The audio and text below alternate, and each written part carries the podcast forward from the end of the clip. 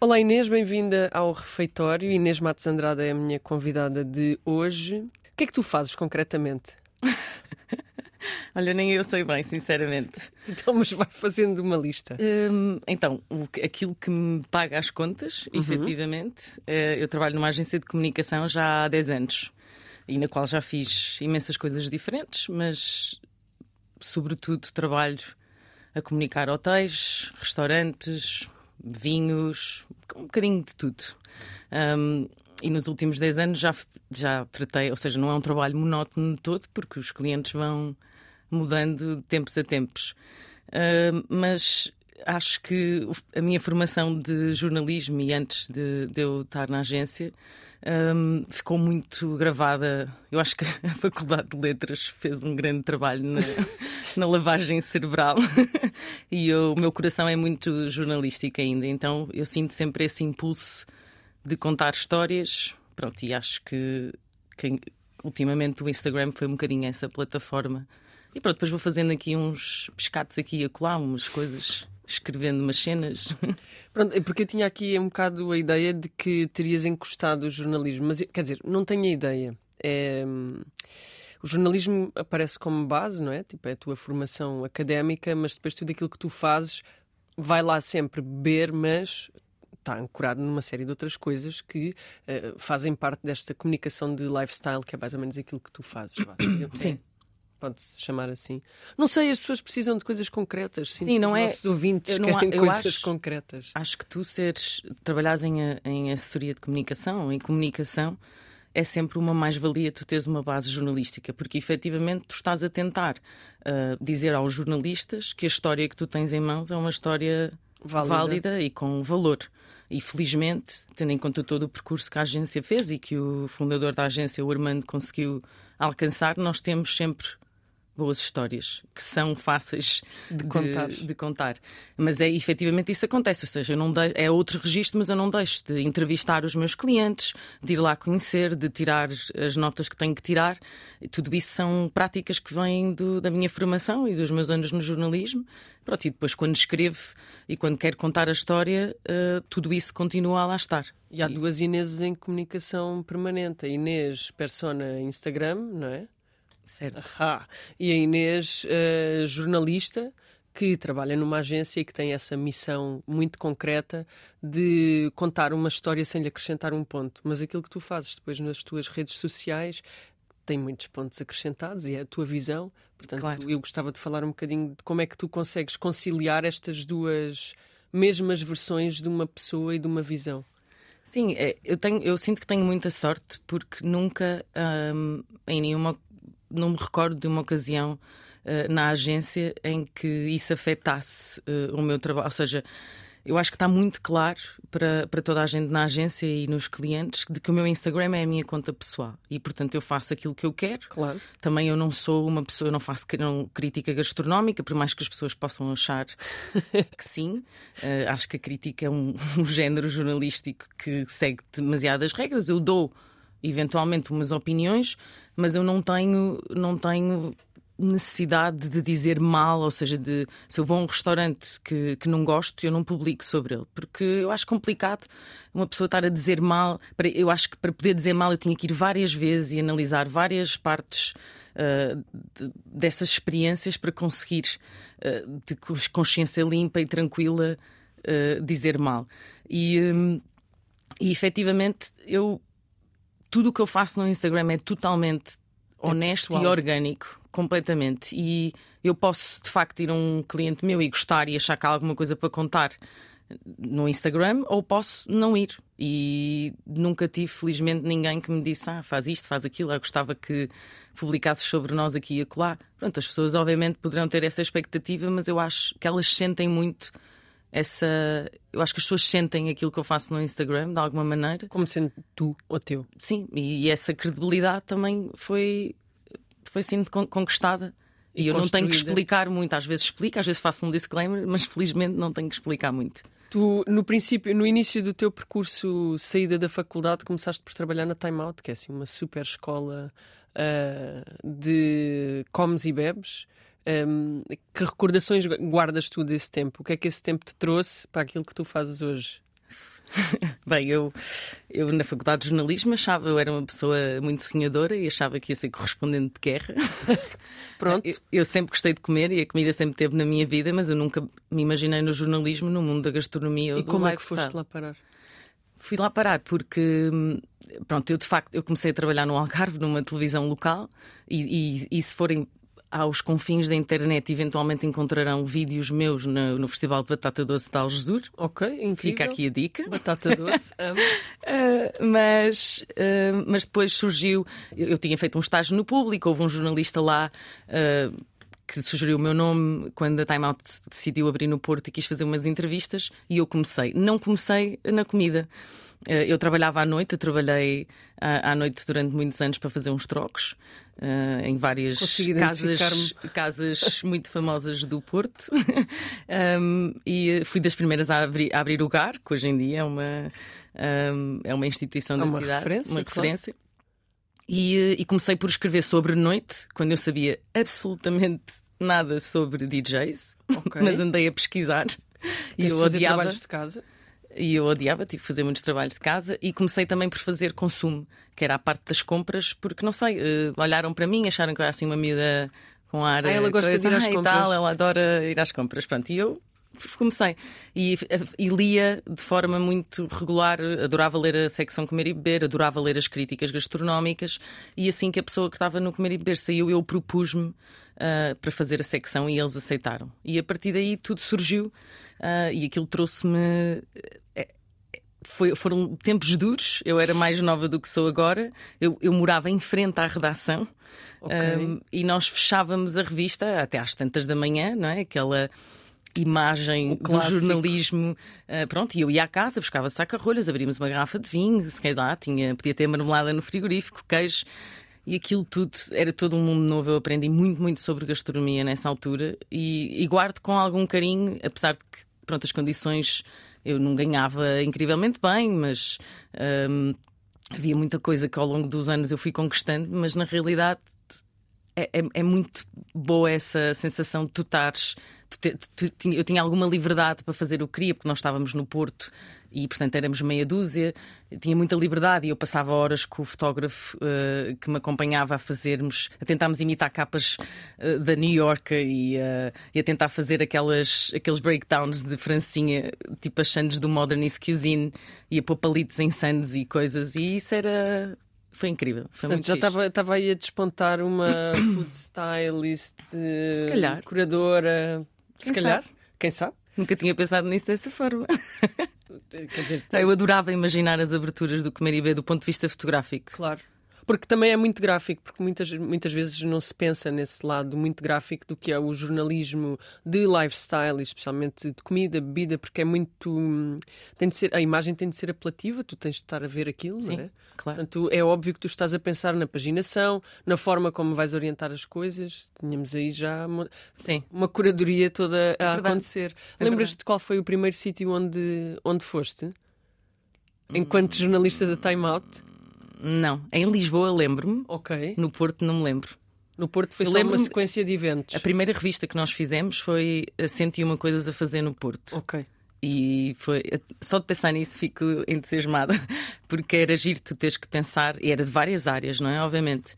Ah, mas, era, mas foi um grande desafio tu teres que pensar quais é que eram as. as- As 101 as coisas. 101 coisas. E eram todas de comer e de beber. Não, não, não. Ah. Havia arte, havia tudo o que possas imaginar, vistas, enfim. Era mesmo bastante eclético. Mas uma das coisas era comer maçãs de pernil no Guedes.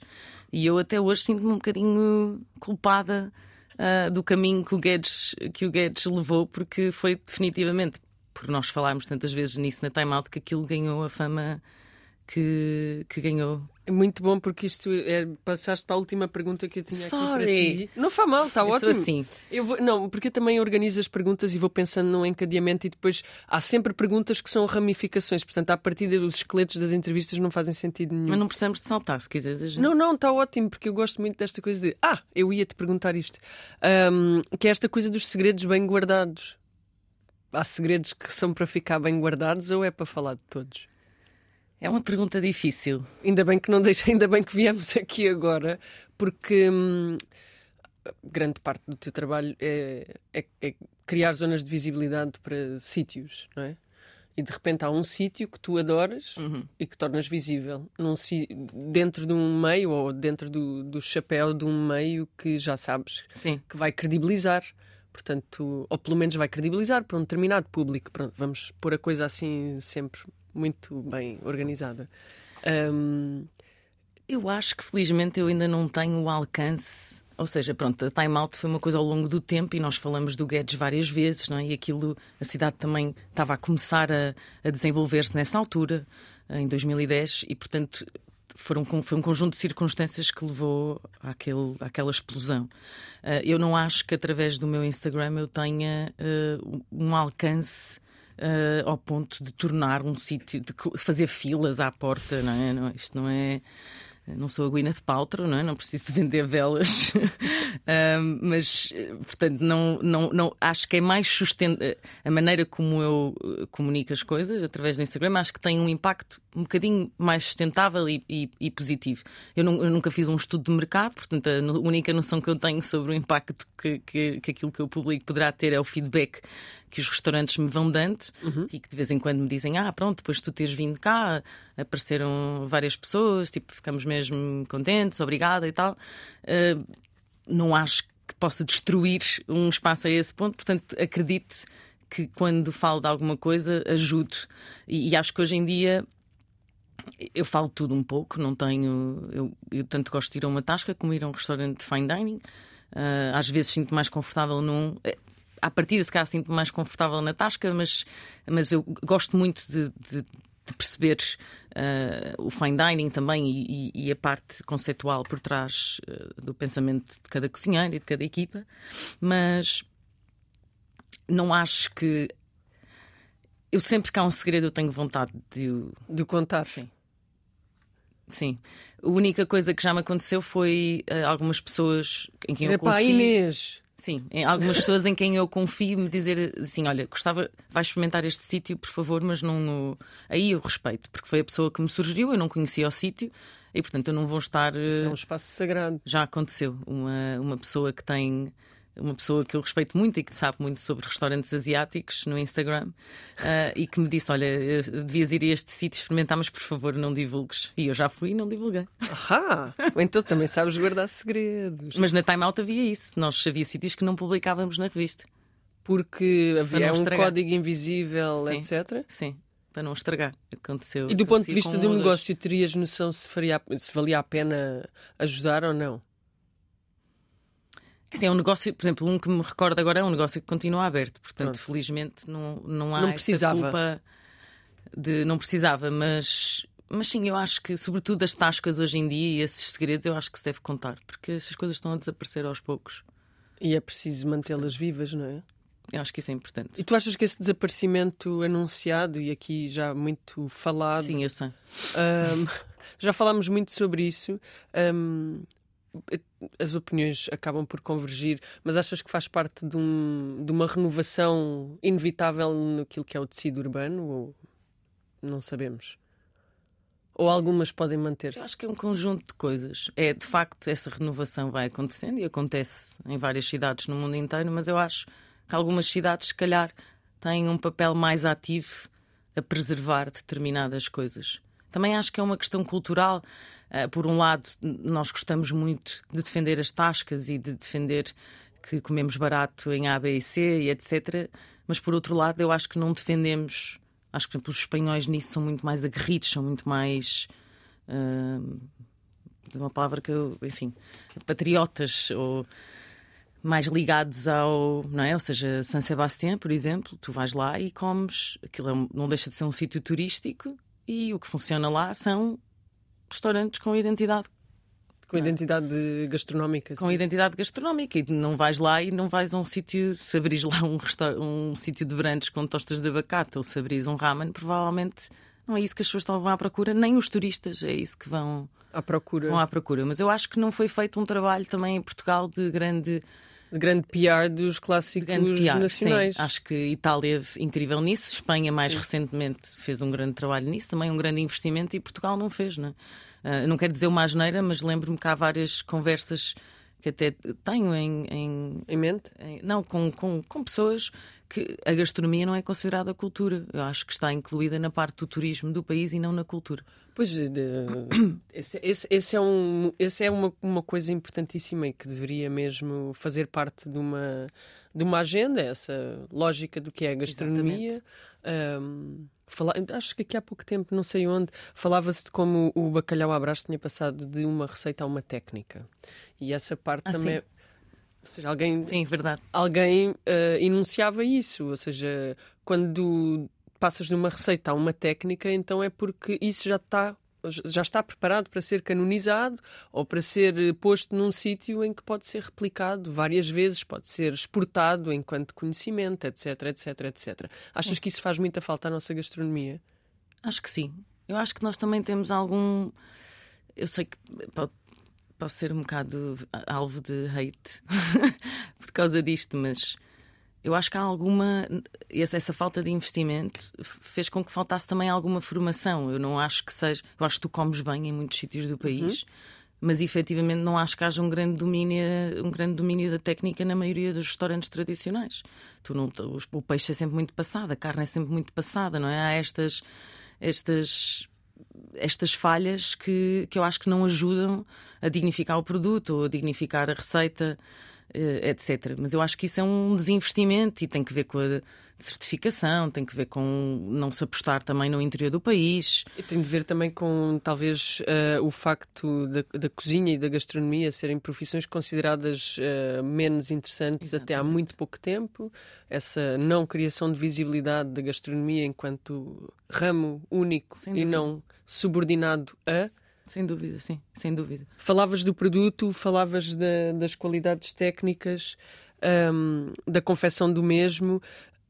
Num território pequeno, como é o caso de Portugal, em termos de dimensão, mas tão variado e tão diversificado um, em tudo que são patrimónios e micropatrimónios gastronómicos, seria possível criar uma ideia de uma cartilha uh, partilhada um, um, pouco por toda a parte? Ou teríamos mesmo de ir Acho região a região? Em busca. Não, não, eu acho que devias ir de região em região. Eu acho que essa, ou seja, em Itália tu tens essa. Mas pronto, a Itália também tem que ver com a maneira como o país estava dividido, não é? E portanto isso é muito mais, essa diferença entre regiões é muito mais. Esse bairrismo, chamemos assim, é muito mais óbvio. Eh, mas tu aqui também tens, não é? Apesar de haver fios condutores entre coisas, não é? Elas têm nomes diferentes em diferentes uh, zonas do país, mas tu tens isso. E tu sabes, não é? Que foi feito um mapeamento de produtores pelo João Rodrigues no projeto Matéria, que é um projeto que, que eu admiro sim, sim. muito, como tu sabes. Mas eu acho que se podia fazer isso e cada vez há mais pessoas a fazer. Tu já tens uh, muitos programas e muitas pessoas a, a, fazer isso. Mas seria um grande sonho de, da minha existência passar 10 anos a fazer o grande livro da gastronomia portuguesa. Já, ainda, não, ainda não existe. a próxima Maria de Lourdes ainda, ainda não existe. Eu acho que não existe. O, o que existe não é suficiente? Não consideras suficiente? Acho que devias poder compilar tudo num livro com um bom grafismo, aquilo que estávamos a falar, com boas Sim. fotografias e que, e que fosse uma enciclopédia de tudo, das pessoas, dos produtos, das receitas, da história. E da, e da, volatilidade que isso também Mas tu tens uma biblioteca implica. fantástica. Aliás, basta ligar ao Virgílio e ele, ele deu os livros todos. Bem, sei. É só fazer uma chamada é ao Virgílio. Por acaso o Virgílio tem de cá vir? Tem que vir. Não, não, tem mesmo de vir uh, e muito brevemente, porque e acho que é muito difícil ser só um programa, acho que vai ter de ser um mês inteiro acho dedicado ao Virgílio. Acho que sim. E ao imenso conhecimento que ele, que ele tem. Mas ainda voltando a esta ideia de gastronomia enquanto ramificação ou ramo super importante da cultura um, e da identidade gastronómica de um país, inventavas assim muito rapidamente uma carta com vá, 10 pratos not to miss. Ai, que horror. Não, bora, é divertido. Péssimo, sabes que eu ganhei uma versão a listas no. Mas fizeste time-out durante tantos anos. 101 coisas para fazer no Porto. Eu estou só a pedir 10 pratos, caramba. Até que, vou Queres que eu diga 10 pratos? Sim, diz Ai, aí. Que horror. Vá, já dissemos bacalhau à brás. Disseste tu. Pronto, mas estou a apontar. Eu acho que o, eu acho que o, o correspondente nortenho do bacalhau à brás é o Algomes de Sá. Claro. Mas portanto vais apontar cozida à portuguesa. Ok. Cabidela. Ah. Isto, isto Que horror, mas isto é. Tu devias me ter obrigado a pensar nisto antes, meu Deus. Não, assim, tem- olha, não estava não estava guionado, isto já, Ah. já está off-script. A tudo. sorda. A sorda, finalmente. Estou aqui a fazer um mapeamento na cabeça. Porque enchidos, não podemos dizer enchidos. Ah, não, são muito característicos de, de cada região, não é? Tem que ser um prato, não é? Não, enchidos, podes dizer Podes enchidos, dizer. claro. Pá, porque eu, Alheira é vida. enciclopédia. Não é só isso, não é? Que tu, tens, tu vais de norte a sul e tu tens E são todos diferentes. e são todos tão diferentes. E eu acho que isso é doçaria conventual. Essa conta também? Conta. Se bem que eu acho, agora mais uma opinião polémica, que a doçaria tem uma, tem uma categoria própria, como os enchidos. Pois tem, é isso. Mas isso, atenção, já há Sim, sim, há livros muito, fantásticos. e há muito mapeamento nesse, nesse Ah, sentido. livros fantásticos. Há, há o da. da... Ai, da semi-industrial, muito interessante. E depois há os três fascículos da. que agora não me lembro de cor, a Catarina, que são lindos de morrer, da doçaria conventual. Portanto, mais temos- pratos, queres mais? Ou, ou vamos lembrando e depois vamos dizendo e apontando? Sim, vou dizendo e apontando. Vou tentando. Hum, tá- falaste também das tascas e do fine dining e eu acho muito divertido isso em ti, porque observo-te e observo o teu percurso e acho que tu brincas muito com este binómio, não é? Tipo high and low, sempre. O que é que um te traz que o outro não traz? O que é que já disseste, já enunciaste que adoras observar a experiência e a construção da experiência ah, num fine dining, mas isso também existe numa tasca. Existe, noutros termos, mas sim, sem dúvida.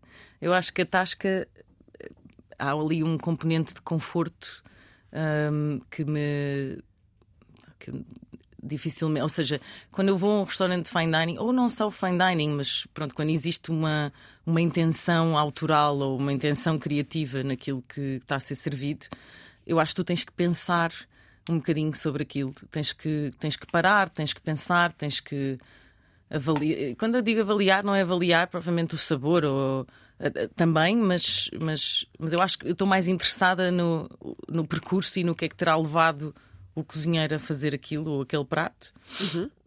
E por isso eu gosto muito desta nova tendência para o storytelling, que eu sei que muita gente goza, mas, mas eu gosto, eu não sou a pessoa que. Tu gostas de histórias, Eu portanto. gosto, eu gosto que me venham explicar tudo à mesa e quanto mais memória descritiva me fizerem, mais eu gosto. E quanto mais mood board te oferecerem, melhor. Tudo. É? Tudo, tudo isso. Eu gosto de toda essa explicação. Sempre gostei. Eu sou uma. Eu penso demasiado sobre as coisas, portanto, eu sempre gostei que tudo me fosse explicado Ok. Eh, até ao mínimo detalhe. E portanto eu gosto dessa parte. E eu, eu acho que na Tasca o que acontece, eu acho que há mais uma. O que eu gosto de apreciar na, na Tasca é tentar entender o que é que nela cumpre a ideia, eh, a ideia que tu tens do, do, do tradicional. E que, por exemplo, hoje em dia, não é? Que tu tens tantas, tantos estrangeiros a viver cá e, eh, e eu, eu faço um esforço muito grande para lhes explicar o que é que as tascas têm de especial, não é? E tu tens, tu tens que fazer esse E traduzes exercício. termos. Traduzo tudo. Mas tens que fazer esse exercício, não é? Tipo a montra das sobremesas, aquela montra com aquele espelho Sim, que reflete. reflete. ah, ah, A montra refrigerada, o doce da casa tudo. amanhã já está ressequido por cima, mas também há não um... faz mal. Ah, a mosca, não é? Que ali à entrada de, O melão aberto. o melão aberto, tudo isso. ah, eu gosto dessa, dessa, de fazer esse exercício. E depois tu tens a, a pessoa, não é? A pessoa que está à frente da, da tasca e que, Que é quase sempre um ícone. que é quase sempre um ícone e que eu acho que define, ou seja, não é tão importante o prato que tu estás a comer, mas eu acho que é essa pessoa que te eh, que faz com que tu voltes ao local. Pelo menos para mim é. E acho que hum, eu, eu tenho medo que isso tudo desapareça porque essas pessoas eventualmente vão morrer, não é? E, e mesmo que ou vão cansar-se ou, vão, ou querem reformar-se, que acontece com muita gente. E, e há outra coisa muito importante que é mesmo que tu consigas convencer um filho ah, a ficar com aquela tua tasca, e tu tens exemplos de, de coisas semelhantes, mas que, que vão acontecendo, e efetivamente não pode ser igual, não é? Porque tu, este, tu não, não podes continuar a viver este modelo hum, familiar de as tascas são baratas porque a renda é antiga e porque aquelas pessoas não têm ambições de enriquecer e passar uh, fim de semana na, nas Maldivas, não é? Uh, e portanto trabalha a mulher uh, ou o marido na cozinha e por isso é que elas conseguem manter um negócio àqueles preços, mas efetivamente não é um negócio sustentável para o futuro. E as tascas mais modernas e a nova geração de, de tasqueiros, como achas que. Como é que a encaras? Está tá de boa saúde? Não, eu acho que está de ótima saúde, sem dúvida. Uh, não, há, não, não os coloco na mesma caixinha das tascas. Acho que são coisas diferentes. E acho que os dois devem coexistir. E eu acho que é muito importante por esta razão que eu te estou a dizer, não é? é, é nós podemos uh, adorar ter a memória de um, de um, prato de uma determinada maneira, não é? Eu, o meu grande prato da vida é filetes de polvo com arroz do mesmo. Ok. E maravilha. os filetes de polvo com arroz do mesmo é com arroz seco. E eu sei efetivamente que tecnicamente aquele arroz não faz sentido. Devia ser mas caldoso. eu quero assim, mas eu quero assim, não quero que acabe. Estás a perceber? Porque se para mim só faz sentido assim. Um... E o filete é, é fininho ou grosso? Enfim, é, é cortado ao meio. Sim, sim, mas há, há, há, sítios onde te oferecem um filete mais altinho sim, e há outros onde vem assim muito fininho. Entre, não, não muito fininho, a sentir-se. Meio centímetro. Sim, gosto, gosto muito. E a palma é crocante? E, e com ovos. O palma. Não é crocante. Não. Não. É encepada. A minha é daquela tipo filetes de pescada. Ok. Não é? e, um, e ovo estrelado em cima. Ovo estrelado? É verdade. Okay. Desde sempre. Ok. Havia um, havia um sketch do Portlandia que tinha um coisa que era pura bird on it. Eu acho que qualquer pura coisa. Neg on it. Pura neg on it. É sempre qualquer coisa pões um, um ovo estrelado, tudo melhora concordo, com um ovo estrelado. Concordo. Um arroz de restos, ovo estrelado. Ovo estrelado. Uh, bitoque com ou sem ovo, com um ovo. Sempre. Sempre. Okay. Bitoque, bitoque pode estar aqui nesta lista. Bitoque pode estar. Aliás, eu, eu tenho abandonado, mas tenho uma página só dedicada a bitoques, porque quando vim para Lisboa, para mim foi o grande substituto da francesinha. Foi o bitoque. Eras uma ávida consumidora de francesinha, portanto. Sim. Que é outra coisa é de melhor? memória.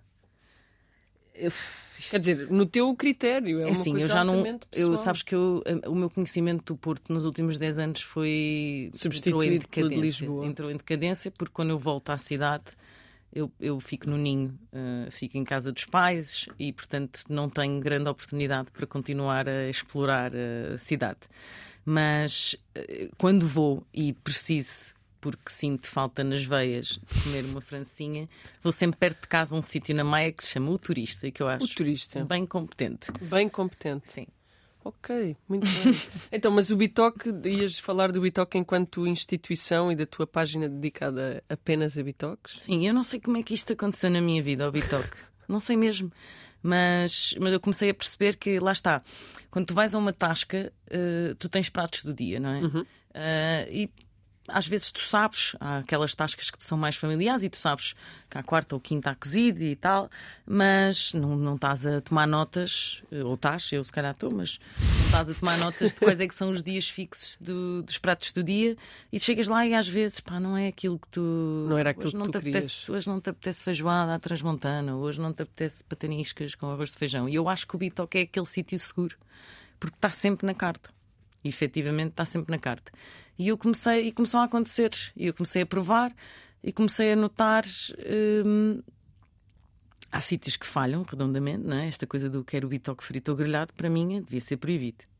É sempre frito. É sempre frito e é com sempre alho. com molho. E alho. E alhos, e, e louro. Mas tem, banha, mas outra e... pergunta, uh, sim, molho três gorduras, é molho como eles chamam. Adoro. É, é molho três gorduras. A minha avó fazia uns bifes incríveis que nunca mais ninguém conseguiu fazer, que tinham molho três gorduras e eram perfeitos, por isso duas cabeças de alho e molho três gorduras, Adoro. banha, Também azeite, manteiga. como molho de três patologias, ataque cardíaco, AVC e trombose. Eu prefiro chamar três gorduras, porque agora estás a rir disto, isto é gravíssimo. Que horror, estou-me a rir. Que Não pode. Ah, bom, não faz mal, também se pode rir.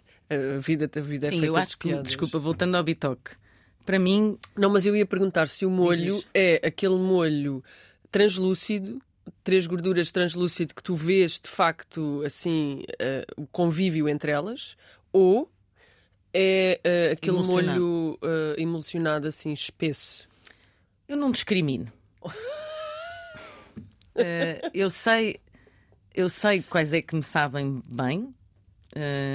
e posso dizer aqui, eu já disse e está Tá all over registado. da internet que o sardinha é o meu bitoque favorito. Eh, e eu entendo que possa não ser o da, o da maioria das pessoas, mas eu gosto daquilo vem tudo no mesmo prato, Tudo no mesmo prato tudo sempre. no mesmo prato. Batata vem com arroz, que eu acho que o duplo, com batata e arroz. duplo hidrato é muito importante para mim. Uh, não vem naquela frigideirazinha que eu também É tenho, tenho algum amor por. Mas- Atenção, mas é vem prato. em prato. Uh, mas eu acho que ele consegue, nesse molho de três gorduras, uma acidez fenomenal que nem sempre encontras. Uh, e pode haver quem defenda que o bitoque tem que ser. pá, tu estás ali a comer a gordura e sentis mesmo. Pô, Eu a acho que acidez às ali- vezes faz assim as pessoas eh, pensar: ah, se calhar isto já me dificulta aqui a experiência, não é? Eu, eu não sou Mas contra. não dificulta, eleva. mas aquilo tem a dimensão certa, no final ficas de género, ai, comia mais um. Mas sabes que não, que estás só a ser glutona. Sabes? E, eh, e- e a, a acidez que o molho tem, hum, com o equilíbrio das três gorduras, eu acho que é muito bem conseguido. Pá, e ele corta a carne ao momento, existe toda essa mise-en-scène que eu acho que ajuda. E batatas fritas eh, caseiras, como Caseiras, deve tudo ser caseiro, como deve ser. Arroz solto ou colado? Não, soltinho. O dele é meio, é meio soltinho. Mas eu sei que deve ser colado, aliás. A Tota, se me ouvir dizer isto, dá-me lá já O arroz soltinho? Não, tá. é, é, é, Mas eu, é- mas eu cresci, pá, eu cresci arroz oriente é que era bom, não é? Aquele arroz, sabes, do agulha. Tipo, o meu pai só usa arroz agulha, não. Não, Não há cá conversa, não há não cá há cá arroz conversa. Mas eu sei que está, eu aprendi que está errado. Arroz colado. mas uma pessoa aceita as suas imperfeições. Pronto. ah, Assim, são conversas de auto- autoconhecimento. Ah, ah, e ainda falta falar da salada no bitoque. Hum, não sou fã. Porquê? Acho que não é preciso salada no bitoque. É aquele, é, aquele, é o fruta- apontamento Fruta nutricional. não ser sobremesa, Sim, sabes? é, mas é o apontamento, não é? É assim, aquela Nunca preocupação com a nutrição. Nunca comi. Já está Não, aqui quando vou comer bitoque não estou preocupada com a nutrição nunca. Claro. Não posso, não Óbvio. aceito. Fruta não é sobremesa. Não. Pronto. então discorra sobre essa afirmação. Não é isso. Não, não, eu, eu como fruta em vários momentos do dia, mas ah, não, sobremesa é sobremesa. raramente no final da refeição. Muito raramente. Não, se eu quero uma sobremesa, eu quero um docinho. E, e qual é o docinho? Isso varia. Eu, lá está, olha. Dificilmente sobremesas de fine dining me enchem as medidas. Pam, pam, pam. Exato. Muito, muito dificilmente. Pode acontecer. Ok. Ahm, O que é que têm as sobremesas de fine dining para não te encherem as medidas? Acho que são muito cerebrais. Ok. Ou eu sou, sabes que eu costumo discutir isto com um amigo meu, eu sou muito casca grossa, é o que o meu pai diz. Hum, eu efetivamente gosto de, de cenas badalhocas, estás a ver? Tipo, cenas doces, cenas. Eu gosto de pudim, bababa de camelo, eh, serradura. Eu gosto dessas coisas. Tipo, Ok. bolachas com, molhadas em chocolate. É assim, é isso. Bolos secos ou, ou bolos mais molhados? mais molhados, Ok. mais molhados, bem que cresceu em mim ultimamente uma grande tendência para bolos de chá. Quando a crosta é boa, sabes? Quando eh, vim agora do Alentejo e comemos um bolo que se chama bolo de massa de pão, não sei se conheces. Muito bem. Nunca tinha provado. Que uma Achei maravilha. aquilo fenomenal. Tens de comer bolo por cima tem todo. erva doce, canela, é feito com açúcar amarelo e então é aquele dá aquele. peso só. É, é tipo uma versão seca do sticky toffee pudding, sabes? Sem a parte úmida, mas está bom e apetece-te assim beber um café de cafeteira ou um chazinho de. Hum, Sim, chazinho de erva príncipe, que é Gosto, o mais gosto. coisa, e pronto, e bolos desses. E assim, portanto, o bolo de forma com buraco sempre. Ok, para mim, sim. Sim, aquele clássico vamos ao pão de ló, ao bolo de laranja. Estou in. Estás indo? Gosto E, a- mas referiste eu adoro um pão de ló. convencional. Adoro um pão de ló úmido, de ovar ou de alfeizerão, adoro. Pois, eu não fui criada com esses. Não. Não. Ah, eu adoro. Tudo com seco. Alentejo, né? A minha tia fazia muito bem. Fazia, eh, fazia o pão de ló de alfezeirão, Pão de ló de ovar. de ovar. O de alfezeirão muito bem. continua a ser o meu preferido. Continua. Eu teria que para, para dizer assim, eu não consigo distinguir, por isso é que eu, às vezes gosto de fazer provas E havia uma sobremesa incrível na bica de sapato que era, que era uma fatia de tomar afogada numa calda Hum, de lima. acho que nunca comi fatias de tomate. Sonho ainda com essa sobremesa, Ai, que bom. Fiquei com ela Mas registada. atenção, eu também gosto, eu lembro, quando tu dizes isso, eu lembro-me de uma sobremesa que comi, feita pelo Tiago Feio, no, quando ele tinha o Leopold, Uhum. no Palácio Belmonte. Ahm, pá, que era de simples, era eh, uma, uma mousse de banana com um crumble assim também de devia ter canela e essas coisas e queijo da ilha. Não é preciso fazer coisas complicadas. Para mim também está ótimo como sobremesa. Pronto. Ai, atenção, eu sou a pessoa que come bolachas de água e sal com Romeu e Julieta, né? Com doce, com marmelada. Com marmelada e queijo. Está bem, está tudo bem. Eu- não estamos aqui para criticar. Tens em ti alguma cozinheira frustrada? Não, eu já achei que queria ser cozinheira. Quando eu trabalhava na Time Out, fui trabalhar para um restaurante porque, porque senti que não podia estar a escrever sobre restaurantes sem saber como é que eram os Como é que bastidores. funciona? E portanto eu saía da Time Out às 7 da tarde e entrava às 7 e meia num restaurante e chegava a casa à uma da manhã. Foi um- uma boa experiência. Ah, mas com o tempo percebi que a vida da restauração é uma vida muito, muito dura. Portanto, eu jamais teria o meu próprio restaurante. E eu sempre gostei muito de cozinhar e cozinhei durante anos. E no início da- do apartamento, ah, quando nós realmente convidávamos pessoas, ah, era eu que cozinhava e tinha muito prazer nisso. E só que, entretanto, aqui há uns 5 anos atrás, arranjei um namorado que cozinha muito melhor do que eu e abandonei. É, é um motivo super legítimo. Abandonei a cozinha. E achas que é possível ter assim um palato absoluto, como há assim pessoas que têm ouvidos absolutos? Acho que sim, eu não sou uma delas. Porquê? Não tenho um palato absoluto. Olha, lá está, o meu namorado tem um palato absoluto. Na realidade é ele que, se não fosse ele, eu não. É ele que sabe, eu. Eu não sei nada. Não sei nada. Tipo, vinho ele sabe imenso, eu não tenho. Eu não sou aquela pessoa que diz, hum, isto cheira-me. a-". Não, não sou essa pessoa. Se achavam que sim, lamento. Oh, grande desilusão. Grande desilusão.